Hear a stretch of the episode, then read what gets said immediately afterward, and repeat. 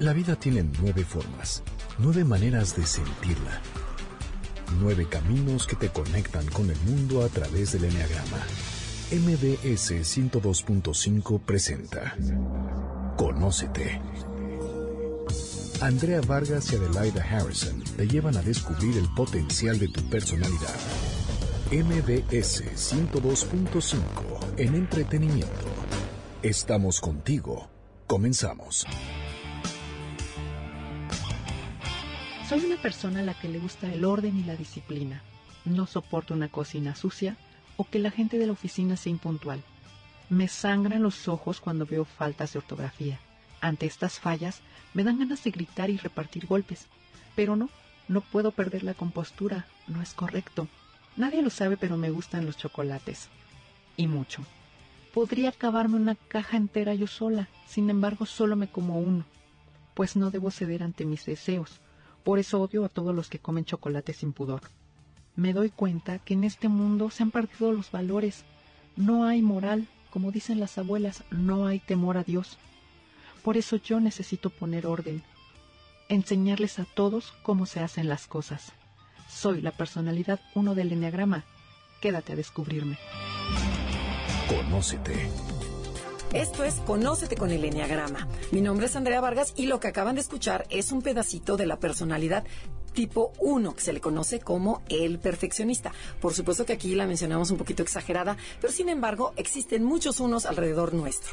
¿Cómo estás, Adelaida Harrison? Bien, gracias, Andrea. Encantada de estar aquí, ya iniciar finalmente las personalidades y hablar específicamente de cada una cada sábado, con un gran trabajo que ha hecho Janine con esta grabación que nos consiguió.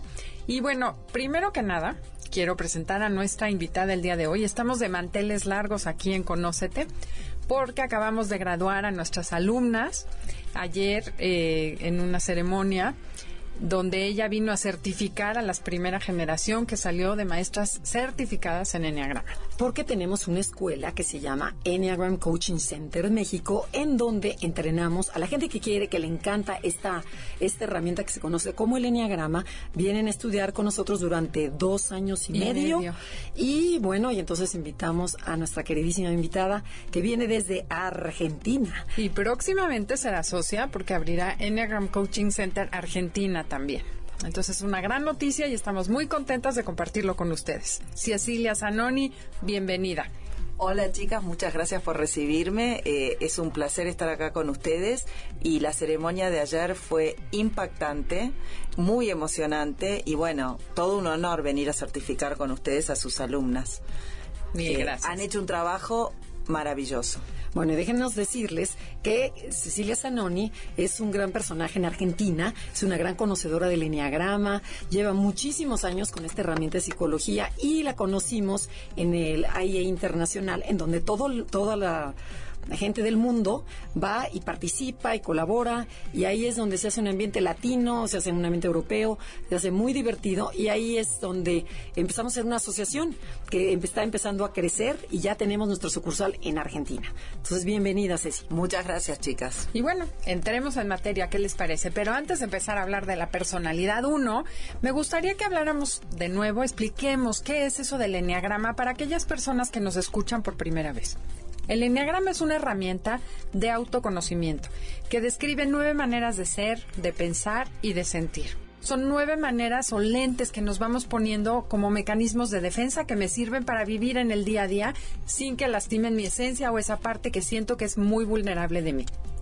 Así es, el, el Enneagrama describe nueve maneras de pensar, de sentir, de reaccionar y la idea es que cada uno de los que nos está escuchando encuentre en su personalidad. En esta ocasión vamos a tocar nada más la personalidad uno, que seguramente lo van a encontrar en la oficina, en su casa, el suegro o a lo mejor ustedes mismos son este tipo de personalidad. Y vamos a empezar de lleno, porque si no, no nos va a dar tiempo. Este se llama el perfeccionista. ¿Y por qué se le llama el perfeccionista de la edad? Porque son personas que tienen una gran capacidad de detectar lo que se puede mejorar. Detectan el error, el detalle, la manchita, la imperfección para corregirla. Y dejemos de decirle que también Cecilia y nosotras dos estamos casadas con tipos 1. O sea que vamos a ver, vamos a echar chisme aquí. Cecilia, ¿tú cómo Tenemos un máster en uno, nosotras tres. Eh, mi uno es esas personas que, bueno, primero es un, es un, es un gran hombre, porque ahora que vamos a decir todas las fallitas que tiene. lo vamos a ventanear, como eh, digamos aquí. Lo vamos a, a ventanear. Eh, tiene realmente tiene la habilidad de poder encontrar siempre la mejor manera de hacer las cosas, más eficiente, más precisa y es una gran ayuda cuando una como yo no es así. Eh, claro que también tiene esa parte en que cuando tú hiciste un esfuerzo por hacer algo bien, él puede llegar y antes de ver todo lo bonito que hiciste algo, puede llegar a ver aquella pequeña cosita que no quedó tan bien. Te faltó el acento, está mal, está chueco, ¿no? Como diría Delaida Sonke. Son supervisores en la familia, se vuelven un poco los supervisores para que las cosas se hagan correctamente, pero esto es porque ellos buscan mejorar y perfeccionar el mundo que nos rodea. Entonces, aquellas personas que conviven con un uno que de repente les molesta un poco esta situación, véanlo como que son las ganas del uno de hacer las cosas mejor. Y si tú eres de esas personas que vives supervisando a tu familia, piensa que quizá no necesitan esa supervisión y vas a disfrutarlos mucho más si sueltas ese control. Y fíjense, cada una de las nueve personalidades que vamos a ir describiendo ven la vida de forma diferente. Entonces todo el mundo creemos que, que nuestra manera de, ver la vida es la correcta. Entonces los unos, ¿cómo la ven? La ven como yo soy una persona honesta, muy trabajadora y siempre tengo la razón. Y este mundo es imperfecto. Entonces, ¿qué voy a hacer con este mundo imperfecto? Bueno, primero me voy a perfeccionar a mí mismo y después me voy a cansar de perfeccionarme a mí, porque mi esposa, que está aquí enfrente, o lo que sea, es, es un desastre. Entonces voy a empezar a perfeccionar a todos los que me rodean. En la oficina, en la escuela, en donde me halle, voy a tratar de perfeccionar. Y bueno, ¿cómo es que van a perfeccionar esto? Una, como dijimos ya, ¿verdad, Cecilia? Supervisando a todo mundo y siendo también, buscan ser un ejemplo de perfección al mundo, le modelan al mundo lo que es correcto, ¿no? Eso es muy importante. ¿Cómo son? ¿Son ordenados? Bueno, súper ordenados. ¿Qué tal es tu marido? El mío tiene todo por colores. O sea, es... Y hay personas que tienen, por ejemplo, es saco, dedo, saco, dedo. O sea, dejan un espacio. O gente que pone la ropa sucia y la mete doblada. O sea, a ver, digamos em, ejemplos de orden, porque son muy divertidos. Sabes que y además algo bien importante es que hay que checar que es orden en la, en la parte de la vida que les importa, porque mi esposo, por ejemplo, no es ordenado en la casa, no le afecta mucho eso. ¿Su ropa no la tiene ordenada?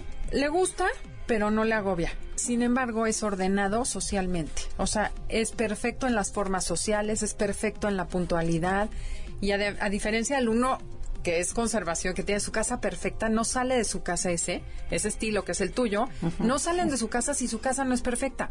Mi marido, con tal de llegar temprano, puede dejar una cama sin tender, porque se le hizo tarde. Uy, no, el mío, bueno, bueno, bueno. Porque no puede ser imperfecto en llegar tarde a, ver a un amigo. Exacto. Y el mío, al contrario, llega tarde, sin embargo, la cama tiene que estar perfectamente bien tendida antes ¿Y qué hacemos si el mío hace las dos cosas? Ahorita le vamos a encontrar a su parte negativa. ¿Cómo hacemos? ¿Cómo hacemos? No, bueno, ¿qué me dicen, por ejemplo, cuando nos salimos de viaje y que llegamos 3 de la mañana, el uno va a desempacar, va a guardar perfectamente. No sé qué. Eso sí lo hace mi marido. Sí, sí yo tardo un par de días en guardar todo y él creo, que a los dos minutos tiene todo guardado. Lo mismo cuando vamos a salir, ya una semana antes tiene todo separado por color, los zapatos que va a llevar, cuántas camisas, cómo va a combinar la ropa, ya está todo listo una semana antes. Y tú, lo que me late en el momento. Exacto. ¿Cómo voy a hacer una semana antes que quiero usar? Claro. esa es una de las cosas que ayuda el enneagrama, a entender a la persona que vive con nosotros y darnos cuenta que no todos vemos la vida igual y no somos iguales. Y además sería muy aburrido todos ser iguales, ¿no? Totalmente. Pero y algo bien importante a, destacar es que cada uno busca algo y el uno busca hacer lo correcto. Porque a lo mejor dices, no busco la perfección, como decía Adelaida, no todos son perfectos, pero sí busco reformar, quiero hacer mejor, quiero ser mejor persona, quiero hacerte a ti mejor persona. Ese es como el motor. Si se cachan que tienen ese motorcito de que quiero, me comparo con los demás y quiero ser mejor o me comparo conmigo mismo. Y algo importantísimo que me gustaría platicar un poco es sobre el juez interno que tiene Luna. Claro. Porque todos tenemos esa vocecita o conciencia que nos dice, ahora te pasaste, que floja, llegaste tarde. El uno vive con esa voz enorme encima de él, dándole órdenes y sobre todo criticándolo, porque pocas veces los felicita. Es agobiante vivir así, entonces yo creo que también eso es lo que hace que nosotras y todas las personas que conviven con un uno después que conocen el leñagrama podamos mirarlos con una mirada un poco más de compasión, porque cada vez que nos va a decir algo a nosotros o nos va a corregir a nosotros, ya se corrigió y se dio con un látigo a sí mismo un montón de veces. Entonces, eh, bueno, hay veces que viendo los errores afuera pueden aflojar un poquito ese crítico interno que los agobia. Russ Hudson en un entrenamiento del Lineagram Institute una vez dijo que, bueno, muchas personalidades pueden creer que tienen así que pueden hablar con Dios. Los unos creen que tienen una línea directa con Dios que les dice lo que hay que hacer y que eso es la palabra santa. Claro, y que esa es la verdad. la única verdad. Bueno, un día el papá de una amiga mía le dijo a ella, a su papá, es que tú te crees que eres el cuate de Dios. Dijo, no, soy su asesor. asesor. Imagínate la eh, perfección del hombre. Claro, el mío me dice, ¿qué a poco hay otra manera de hacer las cosas si no es la mía? O sea, es la única correcta. Se vuelven como blanco negro. O sea, es como yo digo y todo el mundo, y además empiezo como a enseñar. Yo te voy a decir cómo debes de hacer las cosas. Eh, niñas, tengo un ejemplo igualito. Una vez eh, mi marido vino con un, un, dinero y cuando me lo fue a entregar, porque era bastante, me dijo, gástalo con eh, criterio. Y yo le pregunté, ¿cuál criterio? ¿El mío o el tuyo? y él, riéndose, porque ya conoce estas cosas, me dijo, el único correcto, o sea, el mío. Pero bueno, lo tomamos a la risa. Claro, pero ahorita lo que estás diciendo, les encanta ahorrar, les todo lo que esté en barata, bueno, les fascina, les gusta tener cada cosa en su lugar, el escritorio limpio, ordenado, los lápices con punta, o sea, todo debe ser pulcro, limpio, y, tiene esa parte muy bonita. Lo que pasa es que como todo en el, en el leñagrama hay veces que se te puede volver en contra, porque por comprar todo en la barata pueden llegar a comprar eh, papel higiénico para los próximos cinco años, que termina siendo carísimo. sí, el almacenaje es importante también, bueno, les encanta hacer listas al mío. Mm. Ah, lista de al mío también. De, todo tiene que ser escrito. Lo que hay que hacer. Bueno, tenemos que ir a un corte comercial porque aquí nos están mandando a corte. Estamos en Conócete con el Enneagrama. Comuníquense con nosotros en Facebook, Enneagrama Conócete y Twitter, arroba Conócete MBS. Uno. Si eres un uno, perfeccionista, ordenado e íntegro, ábrete y acepta que existen diferentes maneras de ver la vida. Tómate tiempo libre para descansar y divertirte sin culpa. Conócete. Estás escuchando el podcast de Conócete con el Enneagrama. MBS 102.5. Ya estamos de regreso, somos Adelaida Harrison y Andrea Vargas y estamos hablando sobre la personalidad uno y sobre sus características. Entonces hablábamos lo que decía Adelaida, que lo más importante para saber si yo soy un uno es que tengo un juez crítico, un Pepe Grillo, que me está todo el tiempo criticando o felicitando según de acuerdo a si yo le hago caso o no le hago caso a este juez. Algo que también tienen es que detectan los errores fácilmente, o sea, detectan la mancha, la, falta de ortografía, el cuadro chueco, eh, que si tiene estás platicando con el uno y te dice, espera, espera, espera, y va a decir algo interesantísimo. No, es que traes un pelito de sobre y dices, no manches. o sea, entonces, ¿qué más? Sí, el error les quita la paz. O sea, compulsivamente tienen que acomodar el cuadro, corregirlo, se levantan amarrar la agujeta o decirte las cosas, está mal y pueden interrumpir un momento súper romántico como dices tú para corregir el error. Cáchense. yo no dije que estábamos en romanticismo. No, no digo, pero, pero, algo pueden. Sí, o, estar, sí. El mío, por supuesto, nunca hace eso. Él es súper integrado y nunca hace eso. O una buena conversación en la familia para corregir a un niño que está comiendo mal y se corta el momento. Totalmente. Por ejemplo, yo me acuerdo que era, eh, mis hijas traían así, punto 10, 10, 10, 10, 10, un 7, un 9, ¿no? Y este 7, o sea, rápidamente la mirada se va al 7, se va al punto negro, al frijol en el arroz. Y entonces, ¿qué pasa cuando hacen eso? Dejan de ver el bosque, como que se quedan en el árbol, en el detalle, y hay veces que dejan de ver mucho más que les falta a estos unos. Sí, porque sabes que también tienen la costumbre de ver blanco-negro, como decías tú, o bien o mal. Y si ya no fue perfecto, fue malo. Y entonces la gente alrededor, sobre todo los hijos, se sienten que nunca dan el ancho, nunca son suficientes porque no hicieron todo lo que tenía de expectativas el papá. Bueno, eh, ¿y qué más? Eh, no, ¿por qué no decimos personajes para que la gente se empiece a identificar quiénes son unos? Bueno, tenemos eh, internacionales Margaret Thatcher, era un uno. Eh, teníamos también A a Jacobo Jacobo Zabludowski. Zabludowski. Chequen, véanlo, búsquenlo en Facebook y vean las fotos de Jacobo. Siempre estaba con los brazos cruzados, perfectamente bien recto, la espalda estirada, la corbata de No, y, rayitas. no, y volteaba así como... En no, bloque. En bloque, exacto. Mandela, por ejemplo, es otro uno muy muy muy maduro. Así O sea, es. muy sano. Teníamos a, también a Juan Pablo II. Eh, es un ejemplo de un uno Sí, también. que dicen, aunque fuera social y muy agradable, dicen que tiene una parte muy cerrada, bueno, tenía una parte muy cerrada que no había manera de, de cambiarla. Bueno, te voy a contar algo. Tengo un tío que trabajó con él en, allá en el Vaticano, era el que llevaba el dinero en el Vaticano, 28 años estuvo trabajando con él. Cuando se despidió, no le dijo nada, o sea, no, le, no lo felicitó. Y después él se sintió muy mal y dijo, era lo que te tocaba. Claro. Lo hiciste bien, pero era tu obligación. Qué bueno que tocas ese punto, porque el uno nunca te va a apapachar, nunca te va a decir muy bien, es, es tu obligación, eso te toca hacer. Porque Lo que así pasa- con ellos. Ay, ¿qué ibas a Es, decir? es lo que hacen con ellos, iba a decir lo mismo que vos, Adelaida. Es lo que hacen con ellos, esos, ellos hacen lo correcto y no esperan que los feliciten ni que los eh, apapachen, como dirían ustedes. Exacto, entonces no es que no esperan. quieran felicitarte, es que es tu obligación. Yo una vez le dije a mi marido, bueno, pero ¿para qué lo haces si en el fondo nunca te lo reconoce tu jefe allá gringo? Y me contestó, es que yo no lo hago por mi jefe, yo lo hago por mí. Eso es perfecto. Así es el uno. Y fíjate, cuando hacen las cosas, lo hacen por el placer de hacerlas. Entonces no buscan recompensa. Es, por ejemplo, hago la cama y dices, bueno, pero es que nadie la va a ver.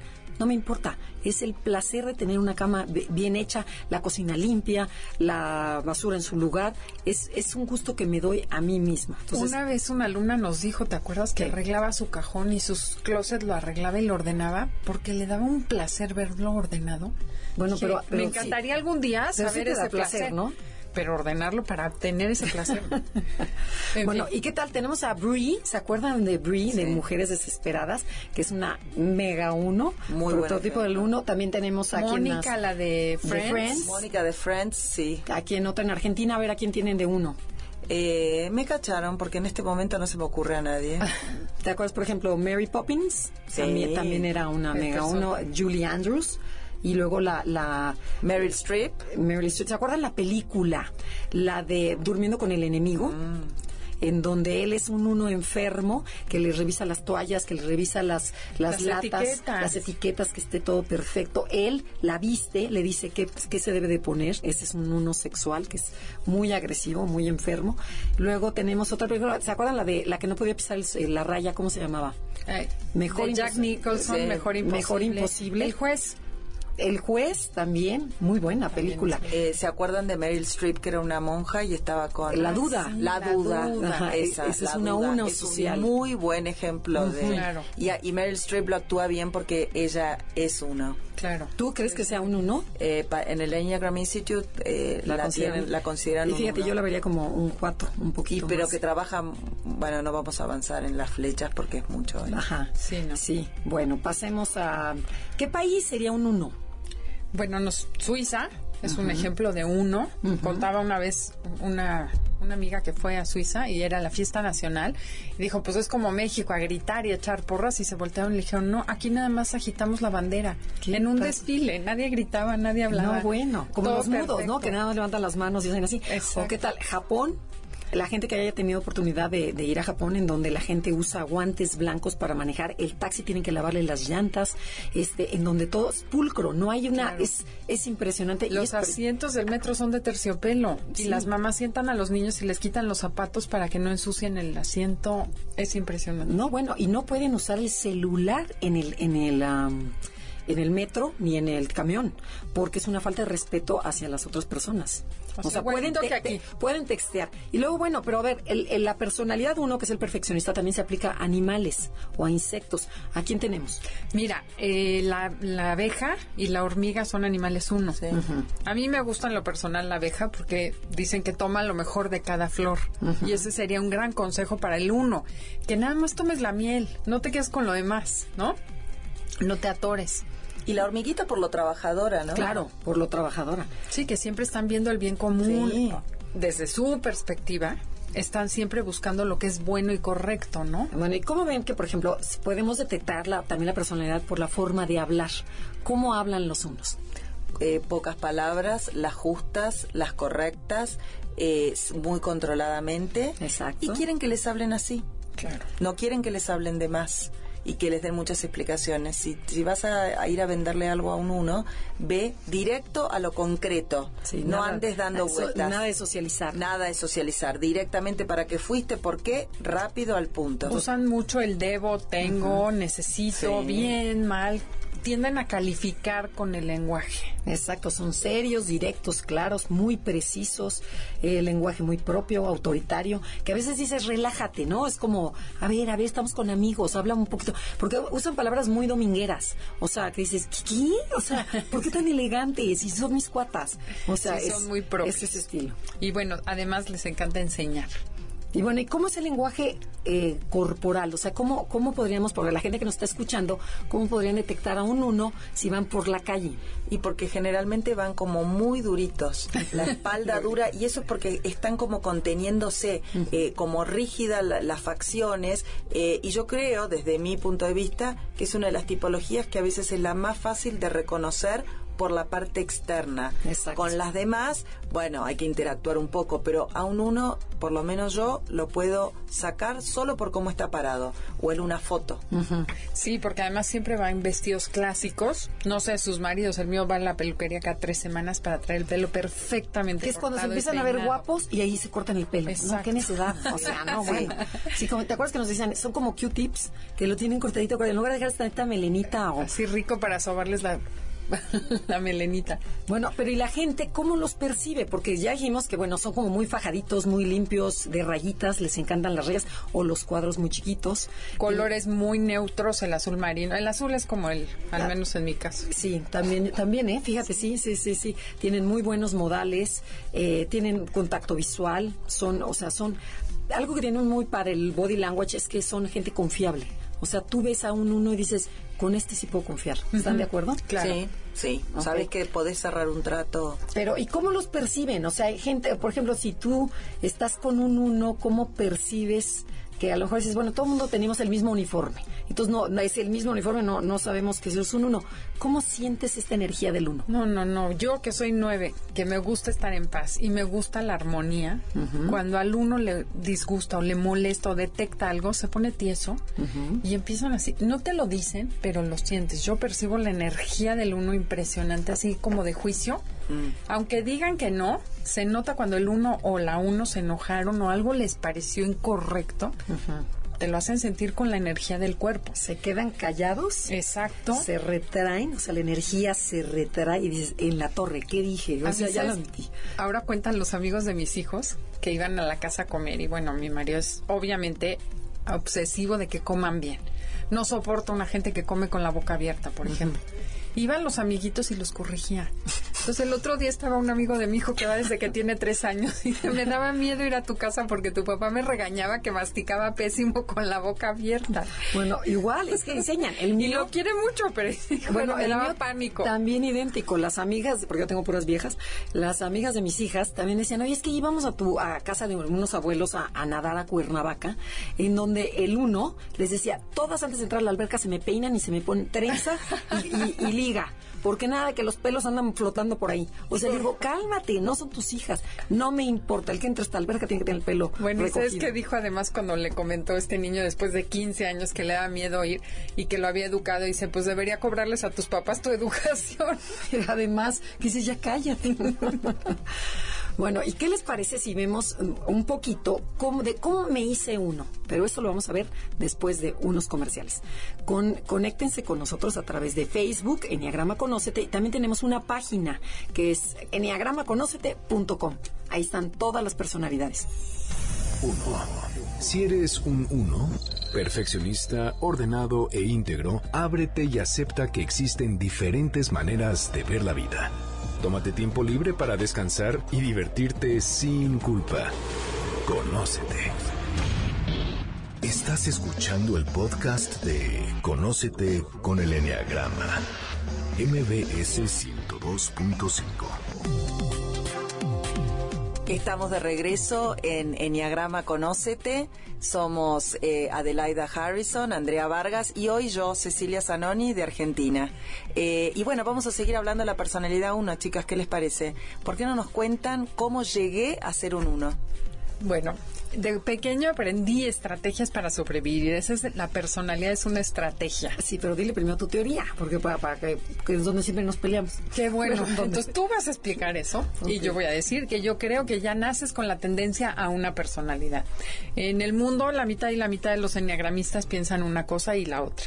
Yo pienso que naces con una un regalo, un don o una misión, por así decir, y entonces vas a desarrollar la personalidad que corresponde a ese regalo o talento que tienes tú. Andrea dice que no. Porque esto yo lo veo así como demasiado romántico, ¿no? Entonces, no, yo lo veo como más terrestre, en donde naces con un temperamento y, y las circunstancias en las que vives, que no es lo mismo vivir en Argentina que en México o en Acapulco, te van creando y, no, y tampoco no es lo mismo si eres el tercer hijo, el último o el primero, o cómo estaban tus papás. A lo mejor tu mamá estaba depresiva o a lo mejor estaba muy contenta, entonces para unos, ciertos enneagramistas dicen, la, la, las, las circunstancias influyen en la personalidad. Entonces, bueno, la teoría esta de que cómo te haces, aquí te dice que el niño uno era un niño que se hizo adulto desde chiquito. O sea, ¿cómo era? Adelaida, ¿no le gustaba qué? Eh, no, bueno, aprendió a suprimir sus necesidades y sus deseos personales para sustituirlos por el deber ser, para darle gusto a sus papás siendo perfecto.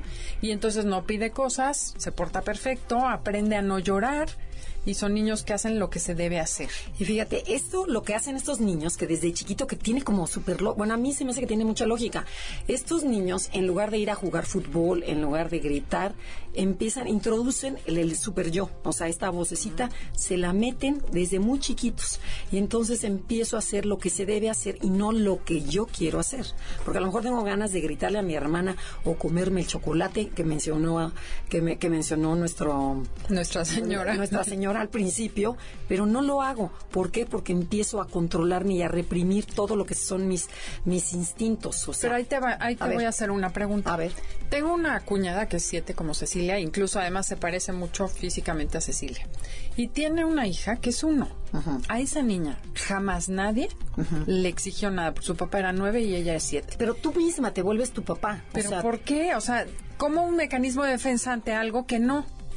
O sea, si ¿cómo? nadie te molestó, nadie te dijo que tenías que ser ordenada para que te quieran, nadie te está diciendo que eso sí, puede que haya percibido un poco de laxitud de en su casa y ella se exigiera. O de desorden, que dices que aquí es un desastre, yo tengo que ser el papá o la mamá sí de, de, del niño. Pero porque ya traía algo adentro Es ella. lo que yo digo. bueno, bueno. Ya traía algo Entonces, como que tengo la a dos, hizo a dos contra uno, vamos a pasar al siguiente tema. ok, no, bueno. acaba, pero acaba. lo importante es que este niño desde chiquito hace lo que se debe y no hace lo que quiere. Exacto. Y suprime entonces, su emoción. Su, suprime y entonces me empiezo a enojar. Y este enojo lo voy guardando, guardando y lo voy reprimiendo. Y con el tiempo se va a ir saliendo, pero de una forma, como soy perfecto, no me permito enojarme. Entonces, ¿cómo va a salir este enojo? Lo importante de todo esto, sea que nació así o que no nació, es que así es un niño uno. Exacto. Entonces, cuando te, si tenemos un hijo, un sobrino o el hijo de alguna amiga, pensemos eh, por lo que está pasando ese niño y ayudémoslo a que relaje un poquito, ¿no? Exacto. Por Claro. ejemplo, que son niños que llegan y, mira, mamá, mamá, no me ensucié. En la Claro. fiesta. Y una amiga le dijo, pues, ¿qué esperas? Tienes 10 minutos para ir a revolcarte en la arena y ensuciarte, porque un niño en una fiesta se tiene que ensuciar. Claro, que Digo, no es que sea así, pero la idea es que se relajen. Y a esos niños sí hay que enseñarlos a no hacer la tarea. De vez en cuando no pasa nada. Una alumna me dice, es que mi hija estoy tratando de relajarla porque es un unito de tres años o cuatro. Está en kinder. Y llega y le dice, mamá, mamá, ya se está haciendo de noche y yo no he hecho mi tarea. Claro. No te preocupes, mi reina, y si no la haces yo mañana aviso a la escuela. ¿Cómo crees que voy a ir a la escuela sin tarea? O sea, la niña es impactante como ya trae la responsabilidad, rompe el cuaderno si se equivoca, arranca la hoja. Entonces la mamá, no, no pasa nada, sí déjalo. Está enseñándole a esa niña que no pasa nada, que no sea perfecta. Y fíjate, y estos Pero niños hay que abrazarlos, hay que abrazarlos, apapacharlos, darles besos y decirle a ti te quiero, no te quiero por tu perfeccionismo, sino te quiero a ti por tu alma, por tu corazón, por tu forma de ser, para que para que aflojen el cuerpo, porque de veras sufren muchísimo. Como dices, ve la edad que tiene y ya está Ay, no, sufriendo. sí, la veo. la, la, la infancia del niño es no del uno no está tan bonita.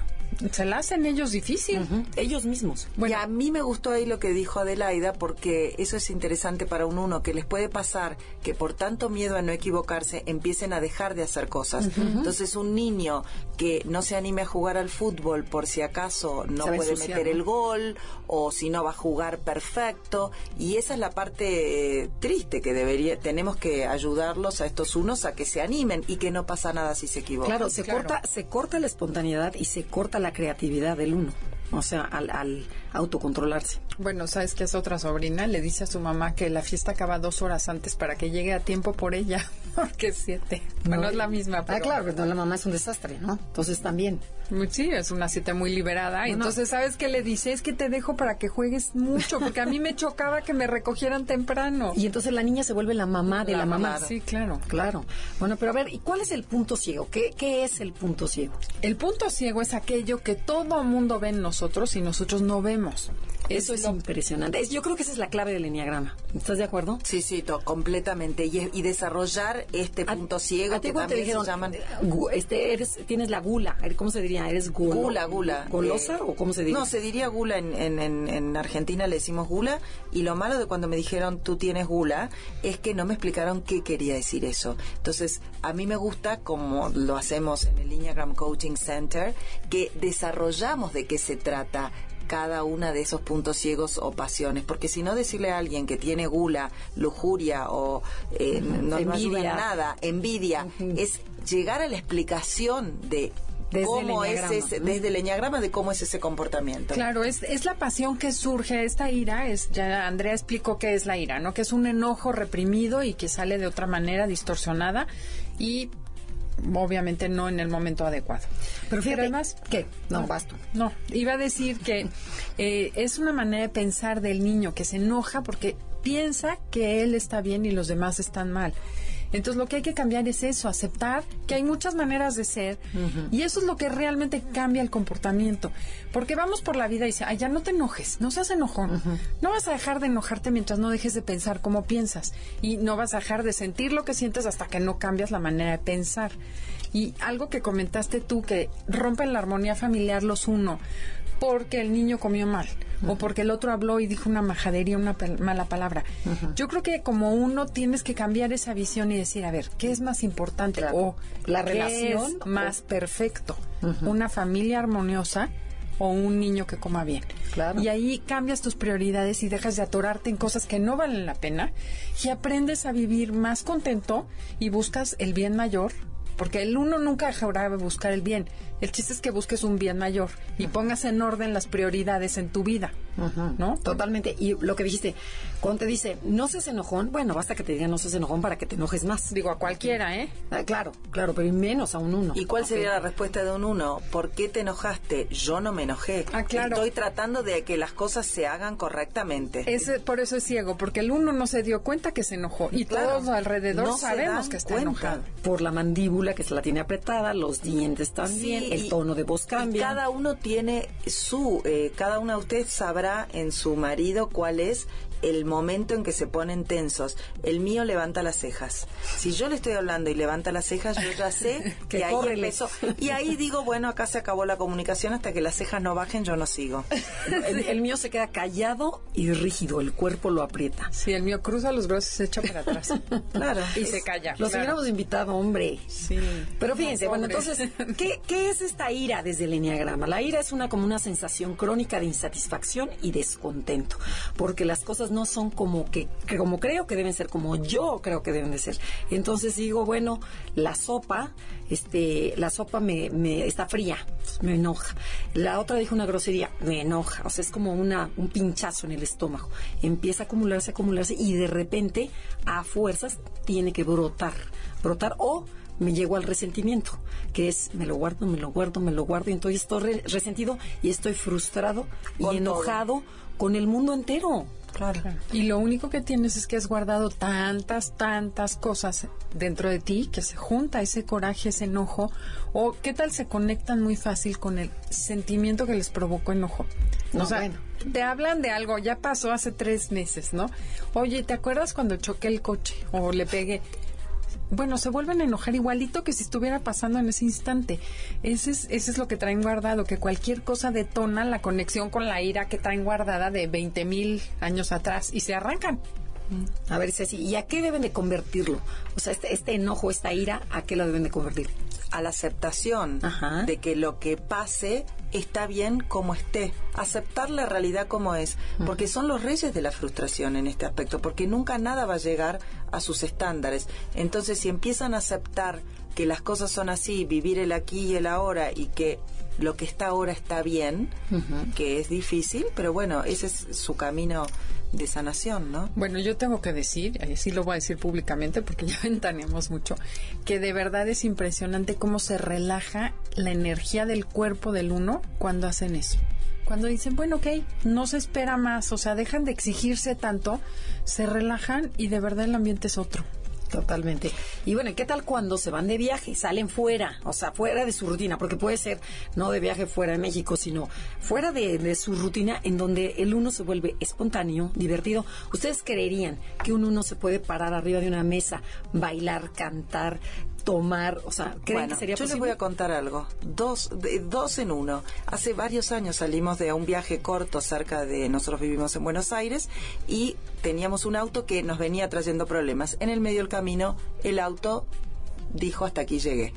Y un uno hubiese la frustración, la rabia de por qué no lo hice diferente, pero ya que hablamos mal hoy, algún poquito mal de ellos, vamos a hablar bien un ratito, dijo, ¿qué hacemos? ¿Nos volvemos a casa o dejamos el auto acá y nos vamos en un taxi a donde nos están esperando? Y dejamos el auto en el medio de una ruta y nos fuimos y el domingo o el lunes el auto volvió a Buenos Aires para ser arreglado. Y este fin de semana antes de venir acá a estar con ustedes, tenemos un casamiento la semana que viene de unos muy amigos, el hijo de unos muy amigos, y decidimos que teníamos que bailar un poco, pusimos música y este uno, aunque no lo puedan creer, fue el coreógrafo, indicó a todos los, los matrimonios cómo teníamos que bailar y nadie todavía hoy me siguen mandando mensajes porque nadie lo puede creer porque nunca lo vieron así. Claro. Y juro que no le habíamos dado nada raro. Qué No, claro, claro, es cuando toman, o sea, porque el enneagrama no lo hemos explicado, tiene una tiene líneas, se conecta a la, a la personalidad 7, que es el optimista, que es el alegre, que es el divertido, en donde pueden cantar, bailar, brincar y, y pero si regresan otra vez al deber ser, vuelve otra vez ese juez crítico. Sí, además al uno le encanta salir de viaje, bueno, al mío, porque no se espera nada de ellos. En Va en un claro, viaje se- se va relajando. Eres libera, te liberas, ¿no? Y entonces son, de verdad, ahí es cuando son ellos. Porque el esposo de una amiga le decía, no, no, yo le decía a su esposo, ella al esposo, mi amor, cambias cuando salimos de viaje. No, no, este soy yo. El que está trabajando es el que no Ah, soy yo. claro. Es su esencia. Y es Salen, verdad, son encantadores, divertidos. ¿Qué más tiene el uno bueno? Porque hemos dicho mucho mal. No, bueno, bueno, son éticos, son, o sea, saber que estás casada con una persona que te va a cumplir, a responder, que te va a cuidar. En la que podés confiar. Tienes es algo padrísimo que predican con el ejemplo. O sea, Sí. eh, son gente sencillas, son líderes morales, no, no es gente presumida. Entonces tú como que dices, oye, qué padre, esta persona es ética, es honesta, es buena, son buenos y quieren el bien del otro, nunca te van a ver la cara. O sea, como socios son muy honestos. Entonces quieres copiarle a esa persona, pero ya sin hablar, sin, sin rollos moralistas, ¿no? Que no, te, que te están tratando de educar.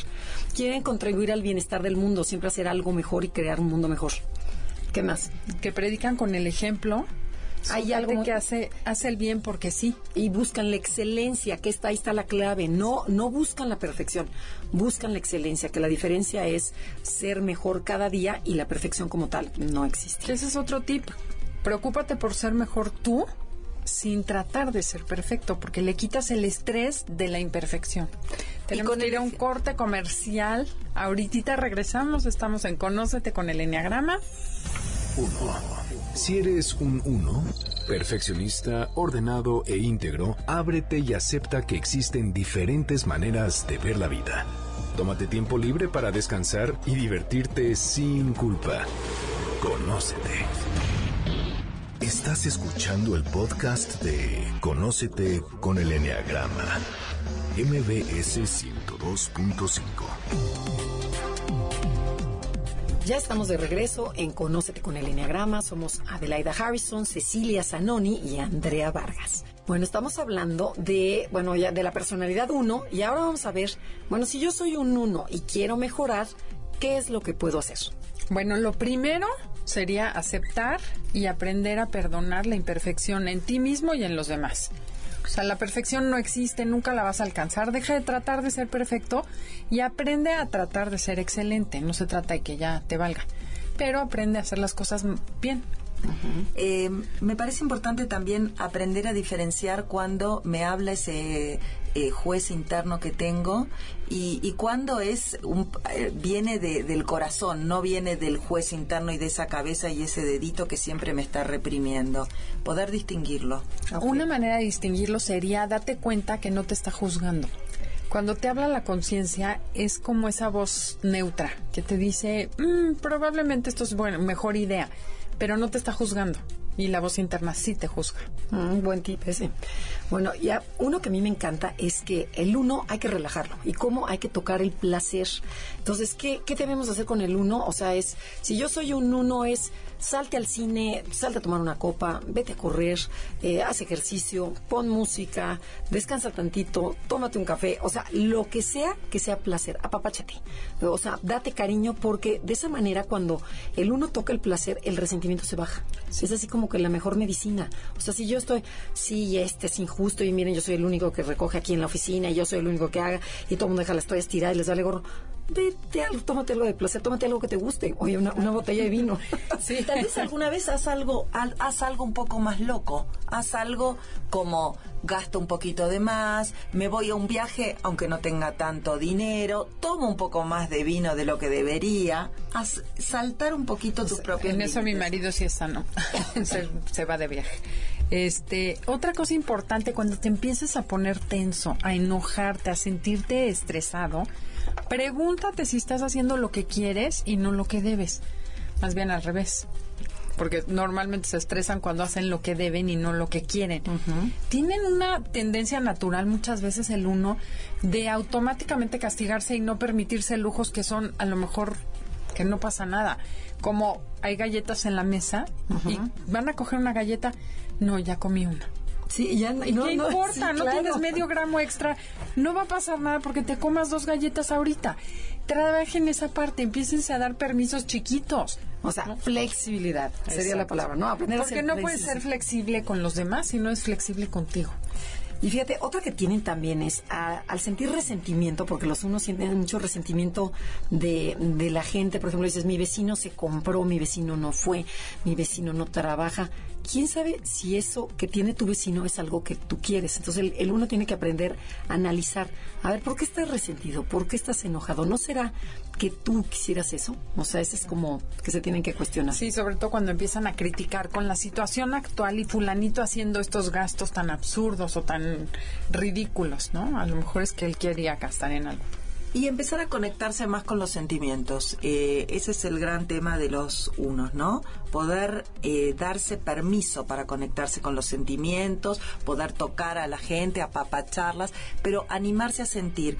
Porque el gran miedo de ellos es que si aparecen todos esos sentimientos que yo tengo y de los cuales no me quiero enterar mucho, a ver si hago algo que no es correcto, a ver si surge algo que no era lo que se esperaba de mí. Entonces empezar a darse esos permisos. Así es, porque además bloquean lo negativo, pero también lo positivo, y tampoco son apapachones y no son tan amables como, o bueno, dejan de ser tan espontáneos. Sí, el decir este, un apapacho de muy bien, o sea, aprender a, a dar elogios, a elogiar a las personas, ¿no?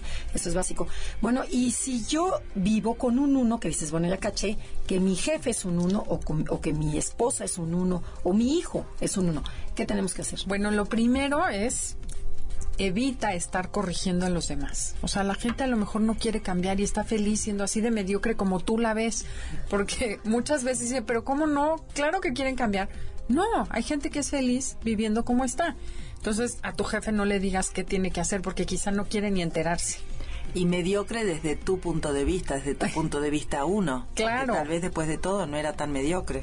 Exactamente. Y algo muy importante para el uno, dile que lo quieres mucho. O sea, a tu uno, a tu nito, si es un, si es niño o niña chiquita, si es este tu esposo o tu mujer, dile que la quieres mucho, que no tiene nada que ver su, su comportamiento, sino que se sientan apapachados por ti.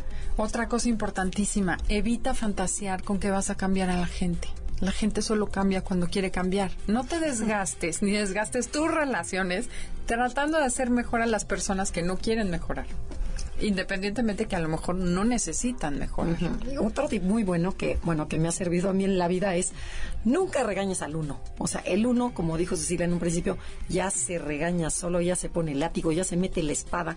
O sea, entonces trata de no regañarlo, de hablarle suavemente. Si le vas a tocar algún tema, primero acepta tú lo tuyo para que el otro diga, bueno, pues esta no es tan perfecta, bueno, pues yo entonces yo puedo aceptar.